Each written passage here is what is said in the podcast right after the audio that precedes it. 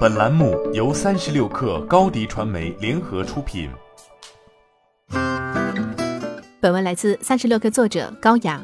一站式国际物流在线服务平台运去哪儿已于近期完成对跨境电商物流服务商 Coop 的收购。本轮收购将为运去哪儿带来北美市场扩张和跨境物流供应链环节的扩充。收购完成后，运去哪儿在北美市场的自营海外仓资源面积将突破一百八十万平方英尺，在美东、美西、美南等地区的海外仓总数达到十四个。运去哪儿是国际物流数字化领域内首个完成 D 轮融资且估值达到独角兽级别的中国企业，在创立近八年的时间里，其已先后获得七轮融资，总融资金额超过了三亿美元。其中第一轮融资金额一点五亿美元，是中国企业在国际物流数字化领域最高的单轮融资金额记录。Coop 诞生于北美，是一家专注于中大件。多渠道履约的跨境电商物流企业，对于普通平台仓来说，中大件商品的跨境电商物流通常有更高的海外仓和卡车运输服务要求。因此，Coop 通过大规模海外仓布点，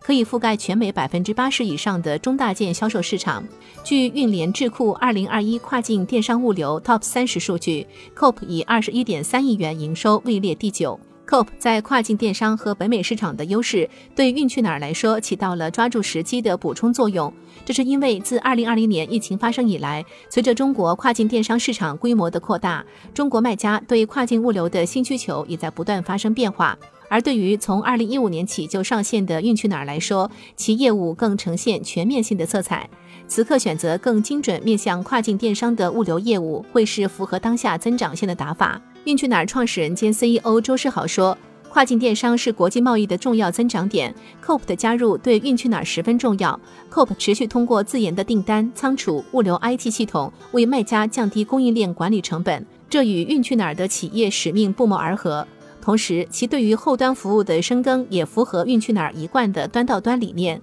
我们期待接下来为深耕北美、拉美、欧洲、东南亚等市场的电商卖家提供更好体验的跨境物流服务体验。”新媒体代运营就找高迪传媒，微信搜索高迪传媒，有效运营公众号、抖音、小红书，赋能品牌新增长。